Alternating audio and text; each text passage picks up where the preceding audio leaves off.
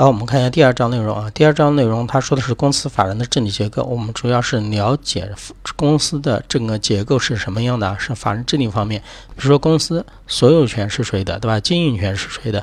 比如说，那我投资建了这个公司以后，对吧？那是不是要负责日常的经营呢？整个内部组织结构是怎么运作的？谁向谁负责啊？就是这一章要讲的内容啊。嗯，然而呢，公司的话是也是从无到有发展到今天的，就是说它具备现在这种结构模式，不是说一开始就是这样的啊。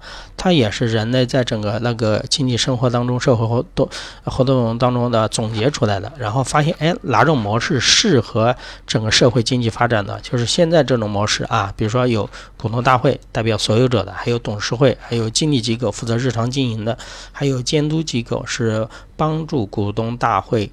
对于什么经理机构还有董事会进行一个监督监管的啊，所以说它这一套的结构是发展到今天是经过呃很多次的实践什么检验的啊。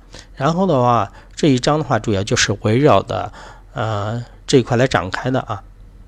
学习这一章有个重点就是我们要理清公司法人治理结构当中的那些组织与组织之间的关系，对吧？比如说股东大会和董事会之间的关系。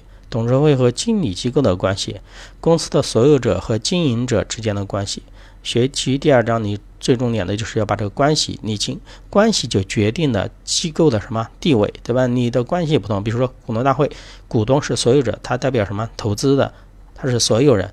而董事会和什么经理机构是要受制于谁的？他是要受制于什么股东大会的？